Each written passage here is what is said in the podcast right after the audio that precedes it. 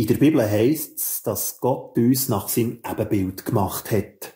Dass wir also irgendwie auf irgendeine Geissart gleich sind wie Gott. Ja, irgendwie sein Spiegelbild sind.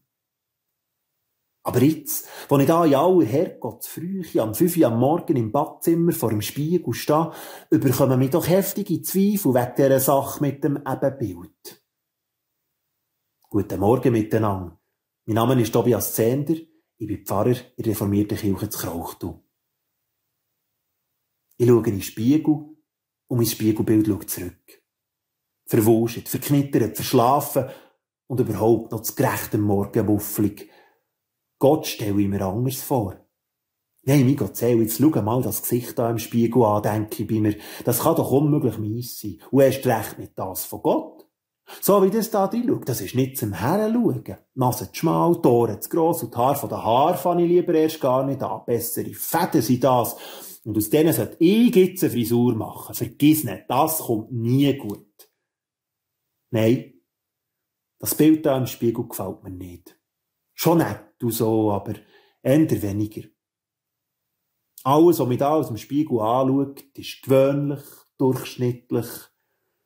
Ich bin kein Model, kein Fußballstar und Hollywood hat auch noch nichts von mir gehört. Ich bin nichts Besonderes und besonders das geht mir manchmal anders auf die Nerven. Ich bin ich und manchmal habe ich das Gefühl, da sollte noch mehr sein. Manchmal lenkt mir das nicht, dass ich ich bin. Ich schaue in den Spiegel und mein Spiegelbild schaut zurück. Nein, so wie Gott schaut der da vis-à-vis von mir, weiss Gott nicht rein.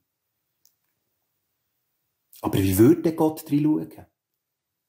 Ich glaube, er schaut die eher gnädig rein. Mit einem Lächeln. Auch am Morgen am 5 Vielleicht wäre er auch verwuscht, verknittert und verschlafen. Aber ich glaube, das würde ihn nicht gross stören. Er würde seine vielen, vielen Spiegelbilder schauen, würde die grossen Ohren, die kleinen Nasen und was weiss ich nicht noch alles bestaunen, sich auf die Schultern klopfen und bei sich denken, mein Gott Seel, bist du schön. Ja, du bist mir wirklich sehr gut geraten.